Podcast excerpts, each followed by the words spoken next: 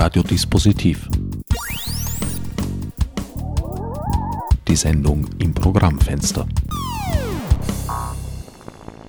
Willkommen bei Radiodispositiv. Am Mikrofon begrüßt euch wie immer an dieser Sendestelle Herbert Gnauer. In letzter Zeit ist der Trend zu Ausflügen unübersehbar geworden. Heute haben mich meine Wege in den ersten Wiener Gemeindebezirk in die Walfischgasse, in die Räumlichkeiten des Passagenverlags geführt. Mein Sendungsgast, oder besser gesagt Gastgeber, Peter Engelmann, Verlagsleiter, Verlagsgründer. Peter, der Verlag hat eine Minimalübersiedlung hinter sich. Ich bin ganz verwirrt am Gang gestanden und habe an der falschen Türe gescharrt. Ja, noch, noch ist die Übersiedlung nicht perfekt. Ich glaube, wir müssen mal ein Schild an die Tür machen, dass wir jetzt nach rechts gezogen sind. Interessant. Äh, also die, die Richtung jetzt, wenn du aus dem Lift steigst, die hat nichts mit unserer Orientierung zu tun. Wir sind äh, auf der gleichen Etage umgezogen, weil wir die Gelegenheit hatten, etwas zu erweitern und die Struktur der Räume ist äh, besser. Also wir können besser die Arbeit an den Texten von der kommunikativen Arbeit trennen. Äh, der Verlag ist ja mittlerweile fast 30 Jahre alt und ähm, unsere Politik ist ja von Anfang an gewesen und bis heute, dass wir alle unsere Bücher vorrätig und lieferbar halten. Das, das liegt eben auch an unserem Konzept. Wir machen kein Geld mit den Büchern, sondern wir machen Bücher für die Leser, die sie auch in 10, 15, 20 Jahren noch bekommen sollten.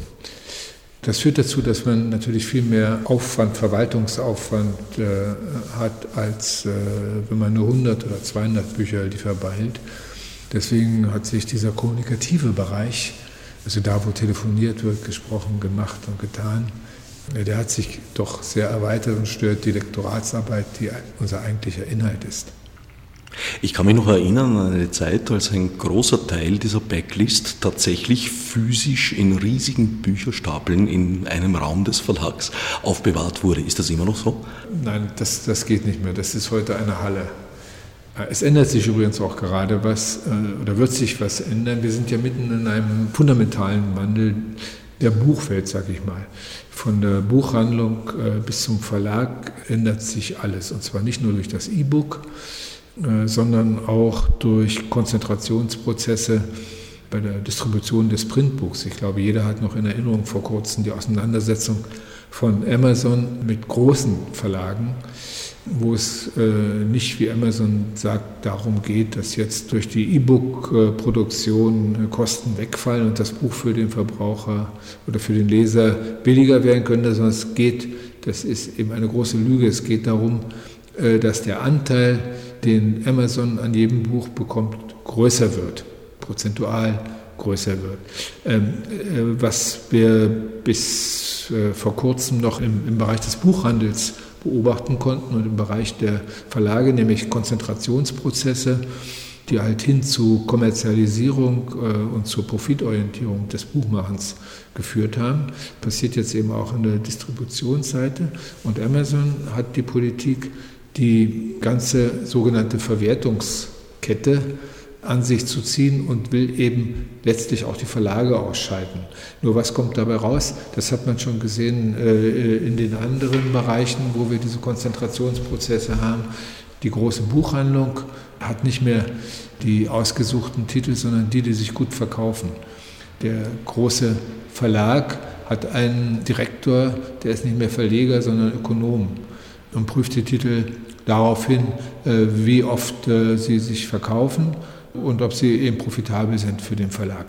Ich habe dir, glaube ich, schon mal diese Geschichte erzählt von Penguin, die ich mal in New York erlebt habe, äh, wo, mich ein Lektor, wo mir ein Lektor das erklärt hat. Wenn er zu seinem Chef geht mit einem Buchprojekt und der kann nicht glaubwürdig darlegen, dass er mehr als 25.000 Exemplare verkaufen wird, wird das Buch nicht gemacht. Das ist die äh, äh, Realität. Der Passagenverlag ist genau das Gegenteil davon und eigentlich klassisch, ein klassischer Verlag, nämlich der Verleger, das Team, sie haben ein Programm, äh, eine Idee, eine Vorstellung, äh, ein, ein politisches, ein, ein, intellektuelles, ein literarisches, was auch immer, und wollen das äh, den Menschen, den Lesern nahebringen. Danach treffen sie ihre Auswahl und ihre Entscheidung und versuchen dann, äh, dieses Programm zu finanzieren. So arbeiten wir. Das ist einerseits die klassische Verlagsarbeit, aber andererseits auch das, was ausstirbt. Ne? Und äh, der Sieg von Amazon äh, würde den letzten Rest von Kreativität aus diesem ganzen Feld herauskratzen.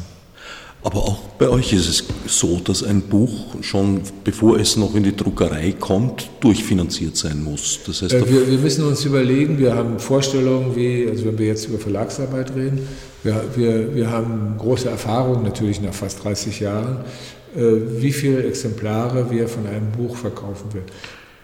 Dann können wir ausrechnen, äh, wie viel von, von, von, von, jedem verkauften Buch kommt ja nur ein kleiner Teil. Wenn ein Buch 10 Euro kostet, kommt, ich weiß nicht, kommt vielleicht drei oder, oder sowas nur zurück. Das darf man nicht vergessen. Und davon muss der Verlag eigentlich alles zahlen. Die Rechte, die Übersetzung, wir machen sehr viel Übersetzung, alles, alles, den ganzen Betrieb des Verlages.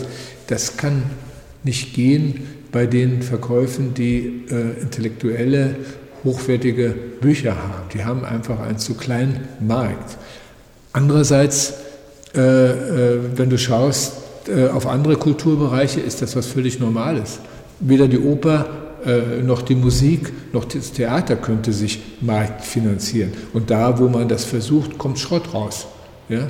Also äh, es ist eigentlich ein Faktum unserer Gesellschaft, dass bestimmte kulturelle Anstrengungen und kulturelle Werte und kulturelles Erbe sich nicht finanziert über den Markt, sodass die Akteure, die das machen, schauen müssen, wo sie die Finanzierung herbekommen. In den Theatern ist es traditionellerweise mit Unsummen im Übrigen im Vergleich zur Buchbranche der Staat. Jetzt gibt es die Teilrechtsfähigkeit, wo das ein bisschen aufgeweicht ist, aber letztlich, äh, wenn ich mir die Budgets von Theatern anschaue und die Konditionen der Arbeit, dann ist das paradiesisch im Vergleich zu den Arbeitsbedingungen in Verlagen und zu den Möglichkeiten, die Verlage haben. Es ist eine sehr sehr preisgünstige Kultur. Und ich sage jedem, stell dir eine Welt vor ohne, ohne Bücher, ohne Texte, sagen wir lieber ohne Texte.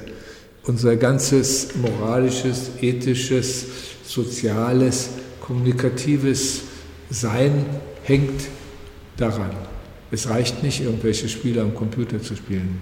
Ja, das führt in die falsche Richtung ohne wertkonservativ zu sein oder ohne, äh, ohne neue Medien zu verteufeln. Aber wir brauchen das Buch, wir brauchen die intellektuelle Kommunikation, wir brauchen das Lesen, die Fähigkeiten, die das Lesen ausbildet, die Verantwortung, das Ethos, mit, was man entwickelt, indem man diese unsere kulturelle Vergangenheit über das Lesen aufnimmt und weiterführt.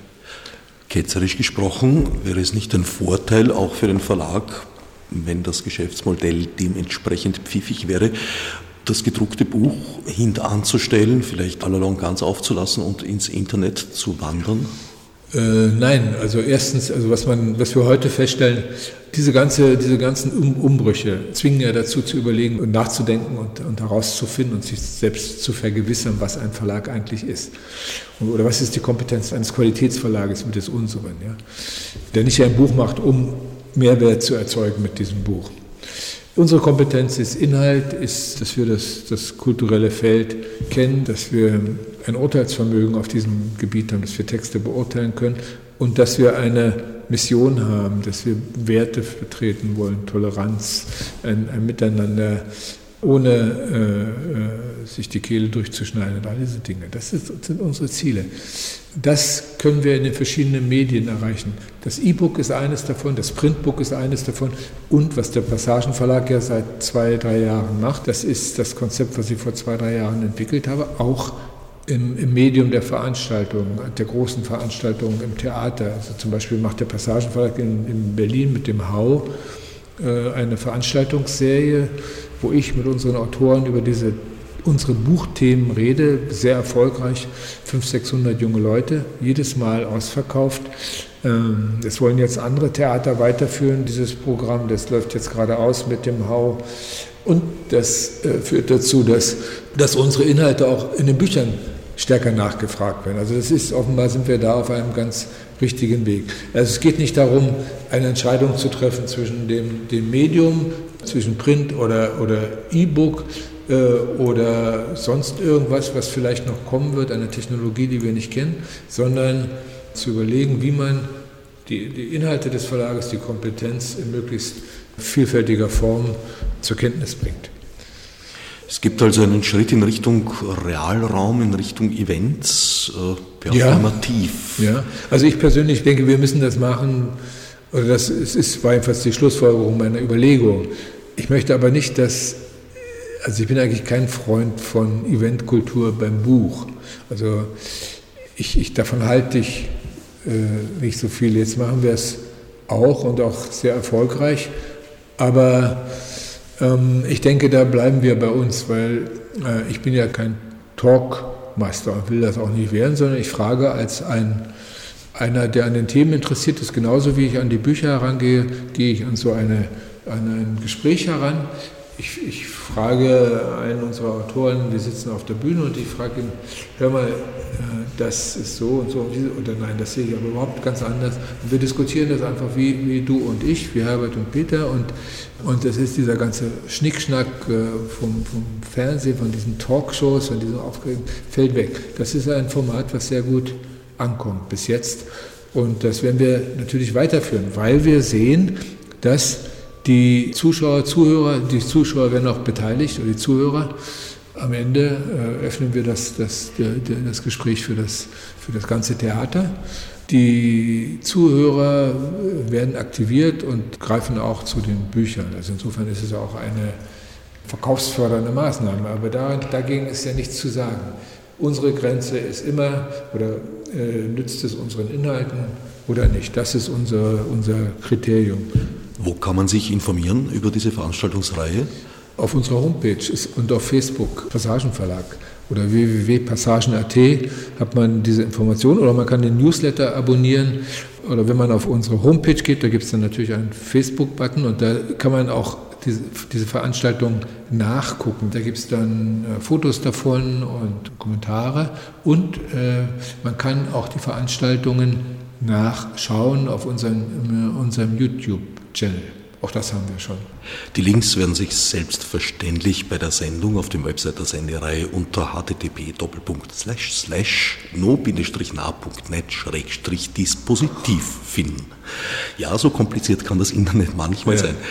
Nochmal ganz kurz zurück zu Amazon. Ich habe schon vor vielen Jahren erstmals äh, von einem Musiklabel in dem Fall gehört, war Extraplatte, dass sie das Problem hatten, dass eine CD oder einige CDs aus ihrem Angebot bei Amazon gehandelt wurden. Das ging eine Zeit lang ganz gut. Dann waren sie bei Amazon auf ausverkauft, nicht erhältlich gesetzt worauf die Leute auf die Homepage der Extraplatte damals gar nicht mehr gegangen sind. Das habe ich von sehr, sehr vielen Verlagen auch schon gehört, dass sie das Problem haben, was bei Amazon als nicht erhältlich gilt, gilt als generell vergriffen, auch wenn es gar nicht wahr ist. Habt ihr mit dieser Erscheinung auch zu kämpfen?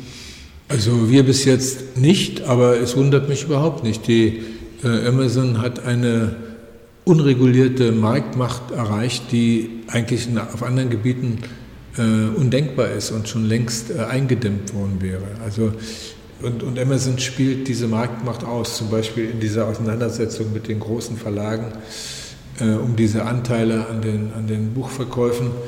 Da listen die die Bücher einfach nicht mehr machen, genau solche Politiken. Das sowas gehörte natürlich äh, total verboten. Und, und also die, die Regulierung, die Wettbewerbsregulierung funktioniert überhaupt nicht, was diese Konzerne betrifft. Ich fürchte, wenn man sich juristisch dagegen wehren wollte, wird man vermutlich ans jüngste Gericht verwiesen. Ich kann mich erinnern bei der also vergangenen. Ich glaube, es wird sich was tun, weil jetzt äh, doch große Verlage auch gemerkt haben plötzlich, dass es ihr Geschäft stört. Und da ist eine gewisse Hoffnung. Kleine Verlage, wir könnten uns nicht wehren, äh, aber größere Verlage denke ich schon. Man muss, es, ist auch ein, es ist eine zwiespältige Sache, das möchte ich auch noch sagen. Also ich selbst kaufe auch bei Amazon ein, muss ich gestehen, obwohl ich mich dann immer wieder frage, immer wieder suche nach Möglichkeiten, das anders zu machen, weil ich eben diese äh, ausufernde Marktmacht nicht unterstützen will, ganz einfach. Weshalb ähm, tust du es dann? Also, ich ja, ich weiß, ich, ich, ich, ich zügle mich ja auch schon, aber und ich habe es lange auch nicht darüber nachgedacht, weil, es eben, weil sie es eben auch gut machen. Ja, also im Vergleich zu ich habe neulich was kaufen wollen, äh, übers Internet kaufe ich jetzt auch schon völlig normal, ich glaube einen, Koffer oder was. Und da habe ich dann einen, einen Zahlschein zugeschickt bekommen per Internet. Also das, das war dann irgendwie, es war doch eine Ecke billiger, wenn man nicht die Kreditkarte benutzt hat, klarerweise. Okay, da gibt es eigentlich sofortzahlen.de oder so ähnlich. Da, da, das geht, ja, wenn man dann umgeleitet wird und, und wie, wie zu Internetbanking. Aber da war es so, die haben einen Zahlschein geschickt, den hätte ich mir ausdrucken müssen, den hätte ich äh, ausfüllen müssen und dann zur Bank gehen und, und zahlen müssen. Da habe ich natürlich abgebrochen und habe leider bei Amazon gekauft, wo meine Kreditkarte hinterlegt ist und noch versandkostenfrei ist. So kommt das zustande. Ja? Also ich, ich, will damit sagen, die, abgesehen jetzt mal von der mangelnden Regulierung und dem, der Lobbyarbeit äh, von Amazon, die diese Regulierung verhindert, ist es auch die schlechte Qualität der anderen, die natürlich mit dazu beiträgt. Das muss man ganz klar sagen. Man muss es mindestens genauso gut machen. Na gut, du hättest den Erlagschein natürlich auch online per E-Banking überprüft. Ja, aber das habe ich dann nicht mehr überprüft, ob ich das überhaupt noch hätte. Aber stell dir mal vor, dass ich IBAN und BIC und, äh, und alles dann mehr und die, und die Auftragsnummer und das alles. Nein, das ist, das, das will man nicht mehr, weil die Zeit ist wertvoll. Also ich will damit sagen, die, die Tatsache, dass Amazon äh, diesen Erfolg hat, liegt natürlich auch an der guten Arbeit von Amazon. Ähm, die nächste Sache ist natürlich, dass man diese Aufregung über die Arbeitsbedingungen bei Amazon, aber ich habe gestern einen Film gesehen über, darüber, der ist von einem Reporter, der da hingegangen ist, in der Region da Bad Herzfeld. Der Lohn, den Amazon zahlt, ist erheblich höher als den, den diese Leute woanders verdient hätten in dieser, in dieser Region ohne Arbeitsplätze. Also die haben 11 Euro irgendwas bekommen und nicht 8,50 Euro äh, Mindestlohn in Deutschland. Also man muss, äh, aber es ist schon interessant, ich glaube, der Druck auf Amazon und das Bewusstsein, dass da etwas passiert, dass da eine Marktmacht entsteht, die, die dann ganz natürlich, äh, wenn man den Benzos oder Bezos oder wie der heißt, hört, äh, zu einer Arroganz und dem, der, der Tendenz führt, das auszunutzen. Äh, das, das, äh, da muss man eben darauf achten und dagegen halten. Medienberichten habe ich entnommen, dass Amazon eigentlich auf die vergangene Frankfurter Buchmesse im heurigen Herbst eingeladen gewesen wäre. Man hätte ihnen sogar gratis einen größeren Bereich zur Verfügung gestellt. Indes Amazon hat sich gar nicht dafür interessiert und laut Medienberichten nicht mal eine Reaktion gesetzt. Peinlich äh, für die Messe, dass sich dem ausgesetzt hat. Nein, äh, Amazon hat das auch längst nicht mehr nötig. Das, das, das, das ist ein Selbstläufer. Das ist so eingeführt, der Kauf bei Amazon.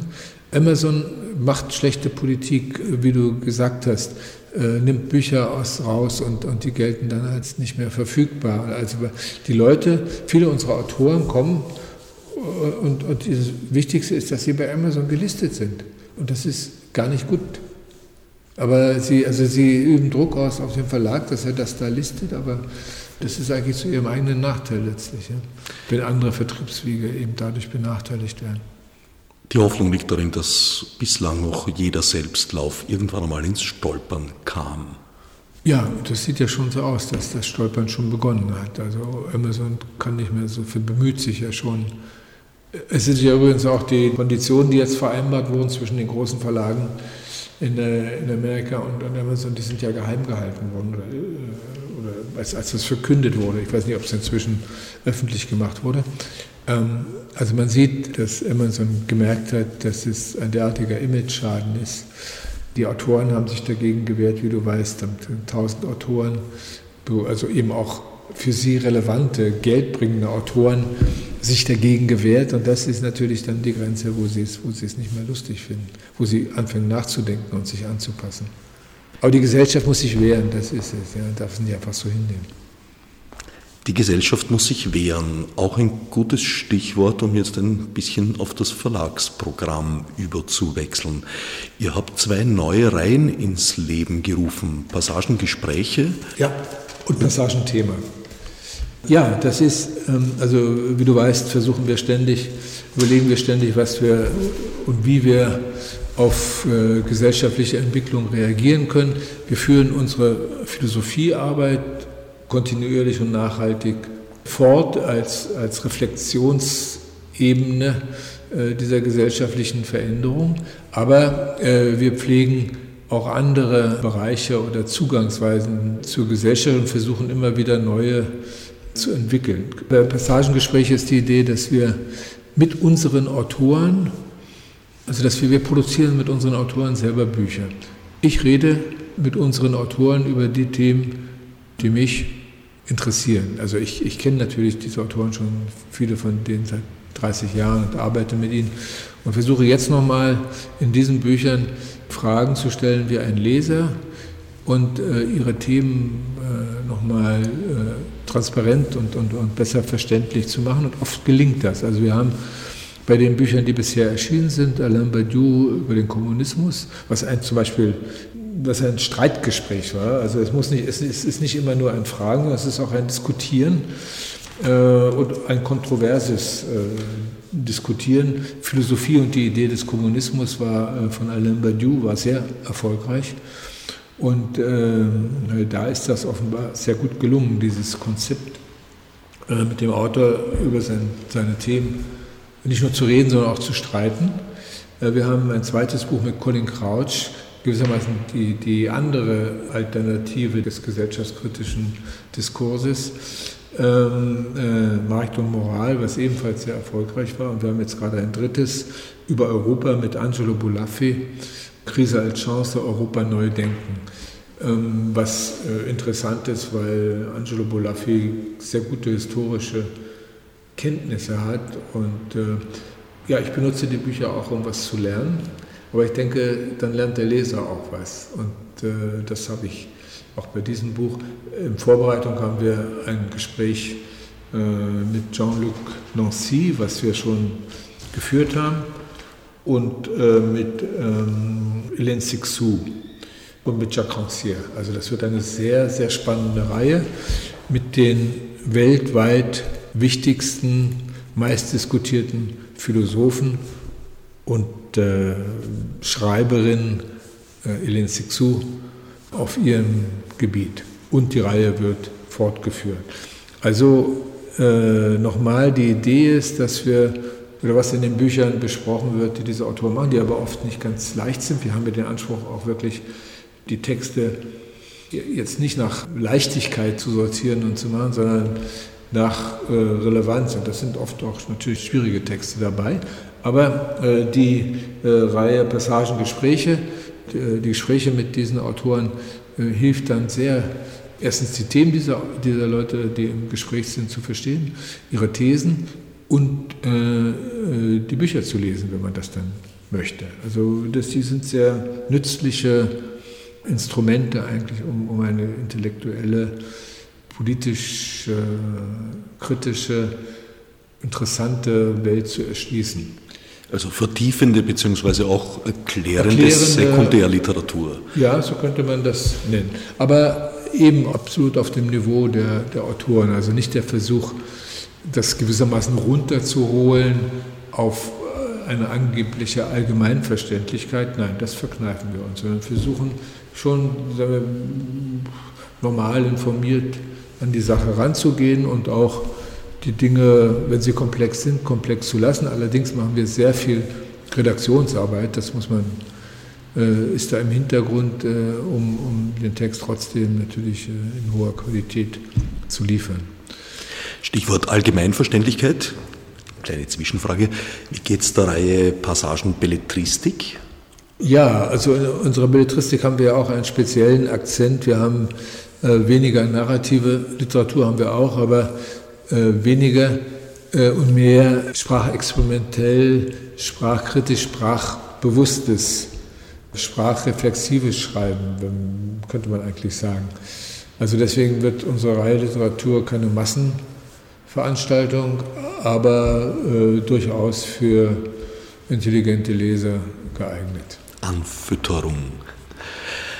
Das war jetzt die Reihe Passagengespräche. Ja, die zweite Reihe, die wir ins Leben gerufen haben vor kurzem, ist, äh, oder sagen wir so, die wir, äh, glaube ich, wiederbelebt haben. Wir haben schon mal ein Buch, glaube ich, gehabt und haben es jetzt wieder aktualisiert. Die heißt äh, Passagen Thema.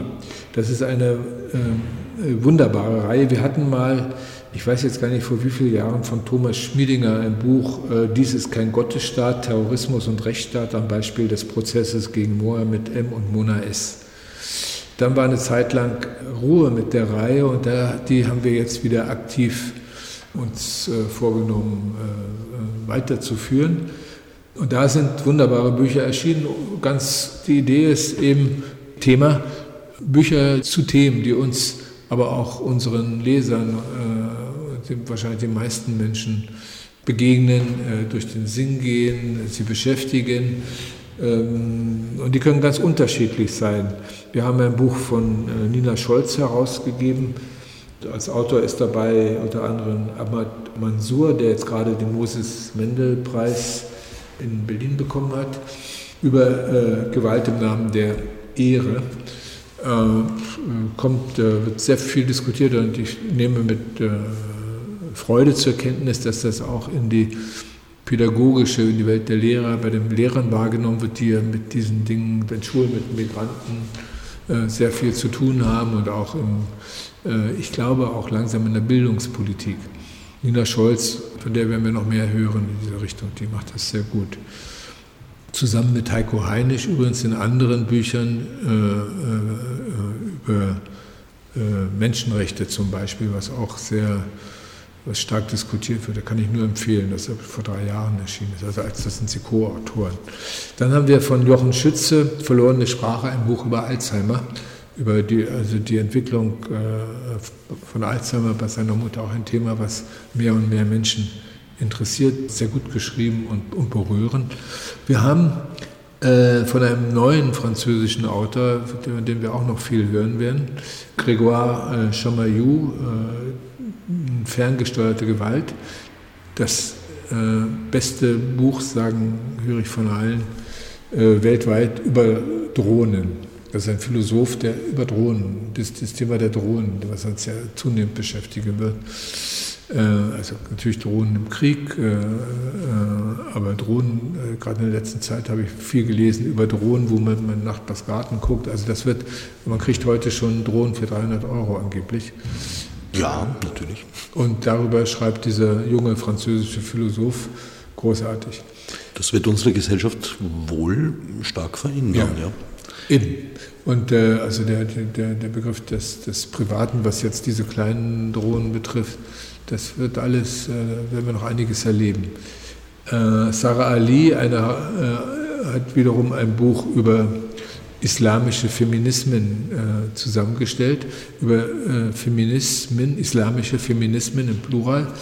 Also Autorinnen aus verschiedenen muslimischen Ländern reden über die Frau und feministische Ansätze in diesen Ländern. Äußerst spannendes Buch. Äh, du weißt ja, dass äh, in den arabischen Ländern äh, die Entwicklung sich über die Rolle der Frauen entscheidet. Und ähm, solange die Frauen die traditionell zugewiesenen Rollen nicht verlassen können, werden diese Länder auch nicht Anschluss finden an die modernen Standards Menschenrechten und äh, demokratischer, gleichberechtigter Gesellschaft. Also ich, ich bin jetzt ein bisschen mehr unterwegs in diesen Ländern und ich, ich, ich finde das wirklich obszön, wie uns hier erzählt wird von manchen, äh, ja, die Frauen wollen das und die Frauen, also die Frauen, die ich kennengelernt habe, wollen das nicht, die leiden darunter. Künstlerinnen, die verfolgt und mit dem Tod bedroht werden und, und äh, Frauen, die angepöbelt werden ständig, wenn sie in, in Tunis ohne Kopftuch rumlaufen, obwohl Tunis wirklich das relativ am wenigsten islamisierte Land ist. Also keiner soll mir da was erzählen. Und diese Sarah Ali, die schreibt ihm über diese Dinge aus einer Perspektive mit Autoren aus diesen Ländern. Großartig. Also man kann sich informieren. Und das Thema Frauen in der, in der arabischen Welt halte ich für ein Schlüsselthema. Und wir werden in dieser Themenreihe im Übrigen auch noch weitere Bücher. Wir sind gerade im Plan über, über diesen Raum, weil der ist natürlich äh, als, als Grenze zu Europa besonders wichtig für uns. Und die Entwicklung, die dort stattfindet, ist essentiell für uns. Ne?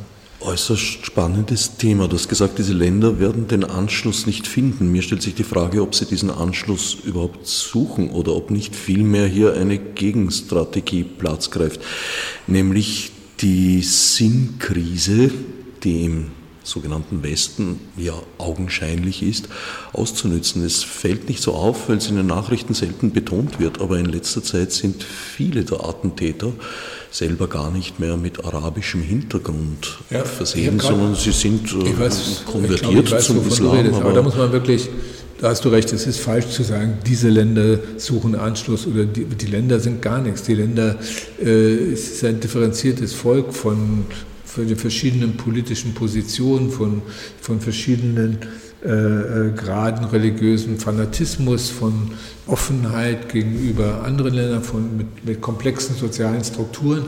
Also so, äh, äh, äh da hast du recht, diese Länder äh, gibt es nicht. Aber in diesen Ländern passiert etwas und passieren unterschiedliche Dinge. In Libyen haben wir ein Failed State.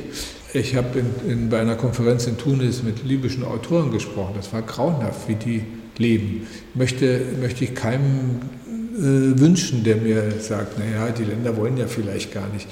Äh, wenn die Entwicklung dahin geht, dass du als Frau äh, gezwungen wirst zu einem bestimmten Verhalten und nicht mehr einfach normal über die Straße gehen kannst und gepeitscht wirst, wenn du irgendeinen Käse machst.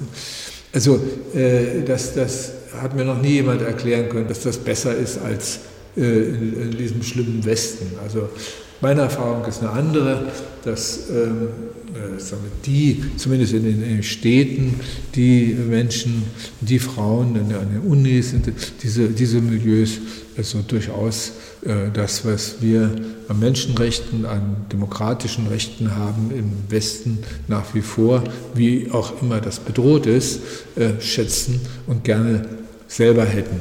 Wenn es jetzt Milieus gibt, die sagen, nein, das ist alles Teufelzeug und die Frauen zurück, du bist Nummer vier meiner Ehefrauen und der Islam will das so und äh, sonst gibt es die Peitsche äh, und, und, und Haare weg.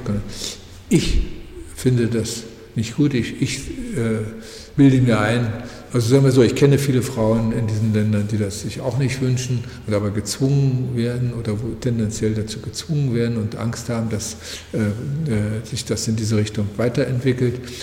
Ja, ich, ich muss auch sagen, da, da äh, mehr und mehr äh, halte ich diese Position des kulturellen Relativismus für, für fragwürdig, wenn es Menschenrechte, äh, elementare Rechte eines, äh, von 50 Prozent der Menschheit betrifft zum Beispiel. Deswegen habe ich vorhin gesagt, die Situation der Frauen ist, ist ein, ein, ein Gradmesser für die Entwicklung der Gesellschaft. Und ich muss noch etwas sagen, bei aller Kritik an unserer Gesellschaft, am Kapitalismus, am Westen, ich bin froh, dass wir eine Aufklärung hatten.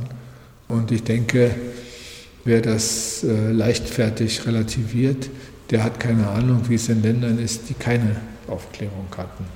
Dennoch habe ich den Eindruck, dass hier vor allem bei Jugendlichen ein, ein unbefriedigtes Bedürfnis nach religiösen Auch das ist sozial. Ich habe eine gerade vor zwei oder drei Tagen oder vor ein paar Tagen war wie in der Süddeutschen eine sehr interessante Analyse gelesen oder ich habe jetzt den Namen vergessen. Irgendeiner hat da äh, Research gemacht und diese Milieus untersucht, woher diese, diese kommen, äh, diese, die, die Dschihadisten wären.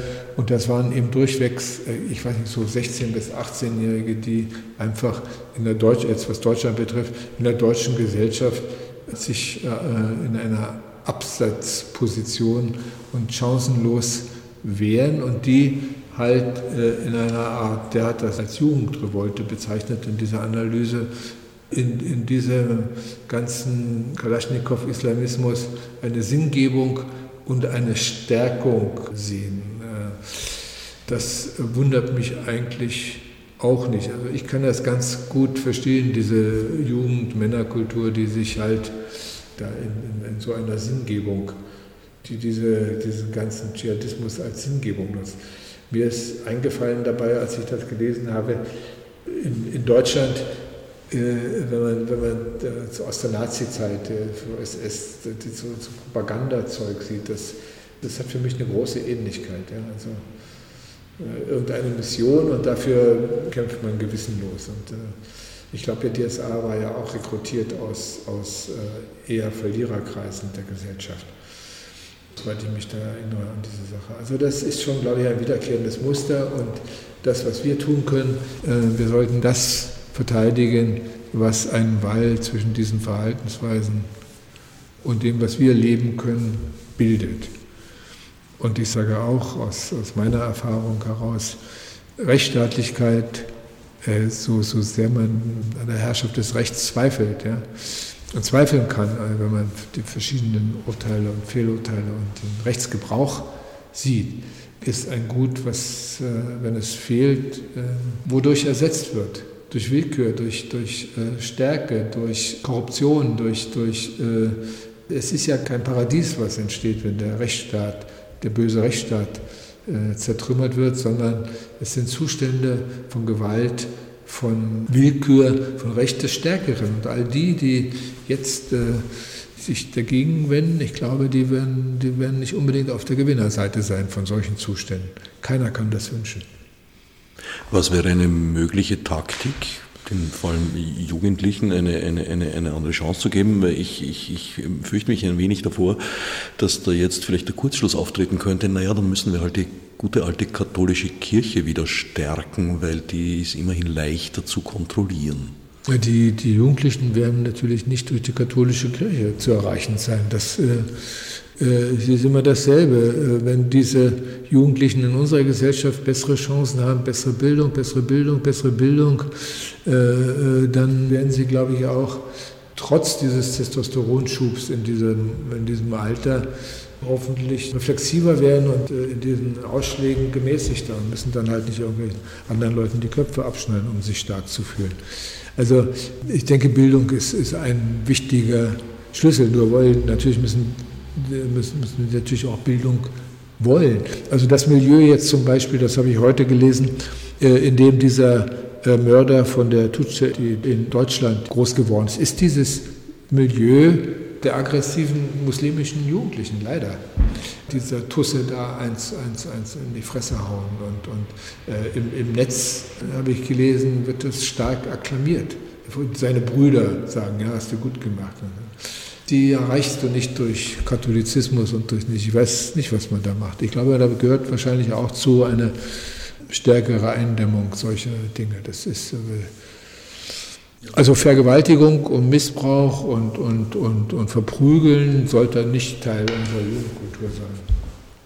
Ja, vor allem sehe ich, wie gesagt, einen, einen, größeren Anteil, die selbst von ihrer familiären Herkunft her gar keinen muslimischen Hintergrund haben. Und trotzdem, ja, natürlich, das ist ein Angebot. Und du kannst ja Muslim werden und dann kannst du Köpfe abschneiden. Also ist doch attraktiv. Die, ja, also wenn man den Zynismus rausnimmt, es ist ja klug und schlau, angeboten. Ja, man muss äh, versuchen zu reden. Ich bin kein Pädagoge, natürlich nicht. Aber was ich denke, was wir tun können, jetzt zum Beispiel als Verlag, ist über diese Dinge sprechen und nicht einfach darüber hinweggehen. Wir, wir machen eben ein Buch Gewalt im Namen der Ehre. Ja? Und der Mansur ist ja mitten auch in der Jugendarbeit in, in äh, Berlin. Dafür hat er ja auch seinen Preis äh, bekommen. Ja, der arbeitet mit muslimischen Jungs. Und äh, also das, äh, das ist ein ganzes Paket. Aber genauso, wenn wir mit, äh, mit Jean-Luc Nancy in, in, diesem Buch über Demokratie reden. Ja? Also wir versuchen das an allen möglichen Ecken und Enden anzupacken, auch eben auf der Ebene der Begriffe mit denen man äh, diese Zustände denken kann und das, was wir Verteidigungs, für verteidigungswürdig halten, auch verteidigen kann. Man muss auch argumentieren. Man muss ja gegenhalten, auch äh, solange man noch mit Worten sich wehren kann. Ne? Und äh, das versuchen wir zu tun als, als Verlag. Der Ansatz ist also nicht Philosophie im Sinn des schön geistigen, erbaulichen zu betreiben, sondern eine Philosophie mit realpolitischem Hintergrund. Mit, mit, mit realpolitischem Hintergrund, mit politischen Positionen, wobei wir jetzt nicht verfallen in, in diesen antiintellektuellen Gestus, Philosophie als Geistesakrobatik und so. Nein, die Philosophie ist ein Gespräch, hat mal jemand, glaube ich, gesagt, äh, über 2000 Jahre, also jetzt die westliche Philosophie, wo bestimmte Probleme besprochen werden äh, von äh, in dieser Disziplin gebildeten Leuten und wenn es gut geht, wird es ein bisschen weitergebracht.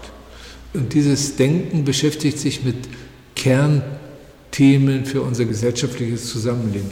Ethik, Moral, Tod, Liebe, all diese Themen. Aber die haben eben auch einen komplexen diskursiven Hintergrund, der genauso bearbeitet werden muss und auf dem philosophisches Fragen, das ja genau darin besteht, immer weiter zu fragen, hinführt. Also insofern überhaupt nicht theoriefeindlich, aber ausdrücklich unsere Philosophie ist auf Fragen unserer Gesellschaft ausgerichtet, will einen Beitrag leisten für das bessere Zusammenleben in unserer Gesellschaft. Das wollen wir, genau. Das ist, wir haben eine Mission und das ist unsere Mission. Grundlagenforschung gewissermaßen. Absolut. Wir betreiben Philosophie oder arbeiten im Bereich der Philosophie auf verschiedenen Ebenen.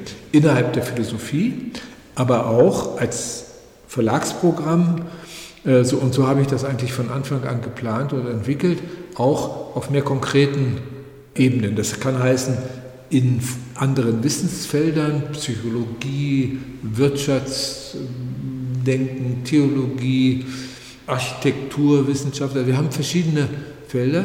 Das einmal, aber auch äh, zum Beispiel mit der Reihe Thema versuchen wir auf, auf verschiedene Art gesellschaftliche Konfliktfelder anzusprechen und einen Beitrag zur Aufhellung dieser Konfliktfelder äh, zu leisten. Das sehen wir als unsere Aufgabe an. Und ich möchte noch etwas ganz Wichtiges hinzufügen, was mir immer klarer wird äh, in, in letzter Zeit. Auch in vielen Gesprächen äh, bemerke ich das. Sie haben gerade vorige Woche war ich in, in Paris und habe mit Hélène Sixou ein Buch gemacht in dieser Reihe oder ein Teil, einen ersten Teil eines Buches. Und da haben wir auch über die, die Rolle der Universitäten gesprochen und über die Rolle der Verlage. Es hat mich sehr gewundert, dass Hélène Sixou hat gesagt, äh, weißt du was, ähm, äh, die Arbeit, die du machst oder die mein Verleger in Frankreich macht, ist extrem wichtig, weil die Universitäten diese Aufgabe, die ihr wahrnehmt, die ihr erfüllt, äh, äh, nicht mehr wahrnehmen. Äh, und dann habe ich mir gedacht, abgesehen davon, dass äh, einen so ein Lob freut, habe ich mir gedacht, ja, sie hat recht. Äh, was machen wir? Warum machen wir? Haben wir in den letzten, du weißt das, in den letzten Jahren haben wir Jacques Derrida, Jean-François Lyotard, Jean Baudrillard, Jacques äh, Rancière, Jean-Luc Nancy, die wichtigsten Denker, die wichtigsten intellektuellen Figuren der Jetztzeit nach Wien gebracht. Wir, ein Verlag, nicht die Universität, nicht ein universitätsnahes Institut, ein Verlag. Das ist jetzt nicht nur, weil der Verlag äh, oder äh, weil ich so genial bin, äh, sondern weil hier tatsächlich eine, eine Veränderung stattfindet. Der Bologna-Prozess an den Universitäten, die Verschulung, die Ausrichtung der Studien auf äh, Verwertbarkeit im Arbeitsprozess kappt das, was die Universität eigentlich auszeichnet, diesen Raum der Reflexion, der Entwicklung, der kulturellen Entwicklung. Und das nehmen andere Institutionen, zum Beispiel der Passagenverlag, seit einiger Zeit wahr. Und äh, plötzlich ist mir auch klarer geworden, äh, warum wir so eine Bedeutung haben. In Deutschland, du weißt ja, äh, ist, ist, völlig klar, ja, das redet man von einer Passagenkultur. Ja? So ein kleiner Verlag. Ja? Aber weil wir genau diese Rolle eigentlich, ohne es zu wissen, übernommen haben. Von der, von der Institution, von der staatlich äh, finanzierten, mit sehr viel Geld finanzierten Institution Universität. Die, ich, ich vergesse ja so ein Zeug immer, aber ich glaube, ich hatte mal eine Zahl, dass das Philosophieinstitut, ich glaube, es war 100 Millionen Schilling pro Jahr kriegt. Ich, ich weiß gar nicht, ob das stimmt, aber es hat mir immer gefallen, das dann in Beziehung zu setzen zum Output und zur Bekanntheit und zur Bedeutung dieses Instituts für das intellektuelle Leben dieser Stadt. Und dann, äh, wenn ich daneben den Passagenverlag setze. Naja, Was für ein Unterschied. Auch da gibt es, muss man sagen, äh, sehr aktive und bemühte Personen, Arno Böhler zum Beispiel. Ja, aber Arno, ja, auch äh, Konrad Paul Liesmann, man kann ihn mehr schätzen oder weniger schätzen. Er ist umstritten. Was, ist er umstritten? Ja, sehe ich schon so. Was allerdings für einen Philosophen ja auch gut so ist. Ja, Und man kann nicht äh, sagen, er sei untätig. Ja, äh, äh, es gibt sicher Einzelpersonen an der Universität und äh, äh, Arno Müller ist ja ein Autor des Passagenverlages und bei uns groß geworden, wie du weißt äh, seine Bücher hier angefangen, wir haben ihn angefangen zu publizieren, ist eigentlich eine Bestätigung dessen, was ich sage. Ja? Und darüber hat er diese, diese Wirksamkeit erreicht. Und was ich weiß, ist er an der Universität sehr umstritten und hat eben keine Professur gekriegt, äh, als er sich darum beworben hat. So ist das. Und das ist aber jetzt nicht nur eine, ein Phänomen in Wien, sondern das ist äh, äh, an, an, an vielen Stellen und in vielen Ländern so. Die, die Universitäten sind Wissensverwaltungsstellen, die äh, mit völlig absurden Entwicklungen ja, und, und, Universitätsreform. Also wir werden, äh, wir werden uns dieses Themas auch wieder annehmen, weil wir haben ja früher mal eine Reihe gehabt, Wissenschaft und Hochschule. Und wir wollen das Thema wieder aufgreifen, weil das extrem wichtig ist. Ja? Da wüsste ich noch eine andere Kontaktperson für dich, ist keine Philosophin, sondern eine Germanistin, Anna Babka, die in Zusammenarbeit mit einerseits der Uni, andererseits dem Sigmund Freud Museum zum Beispiel Judith Butler vor nicht allzu langer Zeit nach Wien geholt hat. Ja, sehr gut. Ja, die ist aber, glaube ich, auch Autorin bei uns. ja, also es ist, äh, es ist schon schwer, die Leute, die du interessant findest, was du, glaube ich, alle bei Passagen finden. Aber, alle nicht, aber viele. Das aber viele, so. ja. Nein, ist ja gut, dass du das, äh, äh, das ist ja deine Aufgabe. Aber ich weiß schon, wovon ich rede und ich, ich kriege ja das Echo äh, über unsere Arbeit jeden Tag. Also, das, ich, also was, was hat mich wirklich erstaunt, zum Beispiel unser Riesenerfolg in Berlin. Weil ich habe immer gedacht, äh, na, die haben das eh hundertfach, denkst du. Ja? Also das ist auch so ein typisches Wiener Phänomen, dass das, was man hat, gar nicht ordentlich geschätzt wird. Ja? Nein, so war es nicht. Äh, dass dieses Format in dieser Art äh, das hatten die eben nicht. Deswegen war das auch so ein Erfolg. Und viele sind gekommen und haben gesagt, bitte macht das weiter, weil wir hatten das auf drei Veranstaltungen im, im Hau begrenzt. Ja? Und äh, jetzt schließen wir eine noch an und dann schauen wir, wie wir das, in welchem Kontext wir das. Aber wir werden es weitermachen, weil es so, so äh, nachgefragt wird, weil es offenbar gut ist. Und das ist Berlin äh, und, und kommt aus Wien. Ja? Wir werden übrigens äh, ab dem nächsten Jahr, 2015, wieder in Berlin, äh, in Wien, in Berlin auch, aber in Wien Veranstaltungen äh, machen. Genau das wieder. Und zwar, das kann ich schon sagen oder vorankündigen, Ende April mit Jean-Luc Nancy und Ende Mai mit Jacques Rancière. Also das ist das Frühjahrsprogramm und dann äh, äh, wird es weitergehen. Also wir und unser Partner für diese Veranstaltung jetzt mit Jean Nancy und Jacques Rancière äh, steht auch schon fest. Das ist das, äh, die, die, Akademie äh, am Schillerplatz und äh, der Veranstaltungsort wird das Semper-Depot sein. Vielleicht könnt ihr das auch nochmal kundtun, äh, euren Hörern dann. Wir werden euch das nochmal genauer sagen. Das wäre schön, wenn das genauso voll wird wie in Berlin. Wir müssen uns doch nicht verstecken. Also die Marke ist 600. Auf jeden Fall wird man genauere Informationen auf eurem Website unter www.passagen.at finden können. Der Zug zum Performativen ist ja jetzt nicht nur bei euch als Verlag zu festzustellen, sondern sehr stark eigentlich in der gesamten Philosophie. Ich sehe äh, performative Philosophie im Zusammenhang mit Tanz, mit allem Möglichen. Wo kommt das her? Gut, äh, das Performative ist der Philosophie natürlich, äh, also in der westlichen Philosophie, schon immer eigen. Also die Gesprächsform zum Beispiel in den Dialogen mit Platon, die haben ja auch performative Elemente, wenn du so willst. Äh, einfach die, die Arrangements als Gesprächsform ist für mich ein performatives Argument. Das ist, könnte es ja auch in einen Text schreiben. Stattdessen wird, es, wird äh, Philosophie in dialogische Situationen aufgelöst. Das ist für mich schon äh, eine performative Tradition und ich glaube einfach, dass das heute mit zeitgenössischen Mitteln weitergeführt wird. Also ich sehe das gar nicht so sehr als ein Novum. Allerdings, wenn das Performative meint, dass man die Inhalte vergisst, dann halte ich das nicht für sehr gelungen. Äh, also ich halte das Performative für sehr schwierig. man kann natürlich Effekte produzieren, aber wenn die Effekte erkennbar sind als Effekte um der Effekte willen oder nicht wirklich sich äh, äh, herleiten lassen aus den Inhalten, dann halte ich es für verfehlt und, und für ja, nicht zielführend, weil, weil die, die Gedanken verdeckt werden. Ist Philosophie gewissermaßen eine Ganzkörperdisziplin? Auch bei Nietzsche hat ja zum Beispiel der Tanz eine ganz, ganz wichtige, große Rolle gespielt. Ja, aber Tanz hat eine, eine wichtige Rolle gespielt, aber als das Jenseits der Philosophie. Das ist ein ganz wichtiger Punkt. Wenn ich nicht mehr darüber sprechen kann, dann äh, gehe ich in den Tanz. Und da ist, ist es gewissermaßen der, wie soll ich sagen, die, die Bankrotterklärung der Philosophie in dem Sinne. Ich halte das nicht für eine Fortsetzung der Philosophie in einem anderen Medium. Da muss man genau die Stellen äh, bei Nietzsche sich mal angucken, was die eigentlich sagen. Die sagen nicht, jetzt philosophiere ich äh, weiter im Tanz, sondern ich, äh, ich kann nur noch tanzen. Das sagen sie. Weil ich äh, es nicht mehr äh, mit den Mitteln des philosophischen Diskurses weiterführen kann. Weil, es die Grenzen der Sprache erreicht habe. Also wo Wittgenstein empfiehlt zu schweigen, empfiehlt Nietzsche zu tanzen.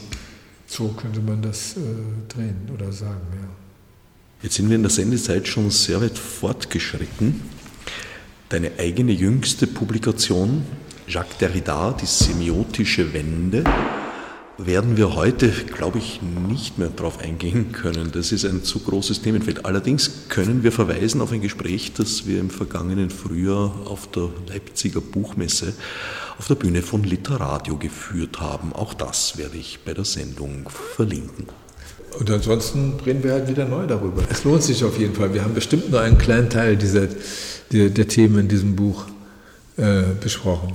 Ja, da hast du wohl recht. Ich hätte auch noch eine lange Liste von Fragen mit. Aber Herbert, wir werden äh, uns einfach wiedersehen und äh, wenn es die Hörer interessiert, gerne jederzeit, weil äh, ich finde das wichtig, dass wir, ähm, dass ihr in dem Fall hinweist auf das, was wir machen. Jeder Hinweis ist für uns wichtig. Das möchte ich auch nochmal betonen. Und das betone ich seit 30 Jahren.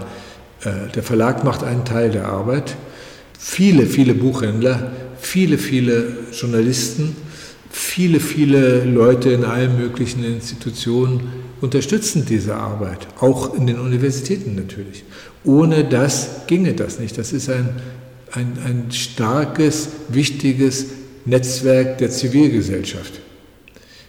Das ist es. Äh, und ich bin unendlich dankbar für die Unterstützung, die ich von allen Seiten für diese Arbeit erfahre.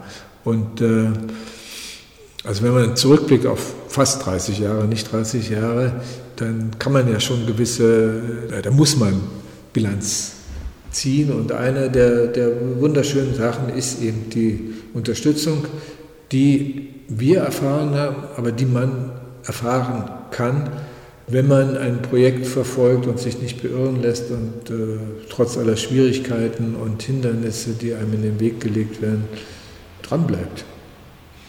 Schöne Sache, schönes Leben. Ich danke dir für das Gespräch. Zu Gast war ich im Passagenverlag bei Verlagsleiter Peter Engelmann. Fürs Zuhören dankt Herbert Gnauer. Als Nef Marburg mit Monesi. Fichte subsidiar.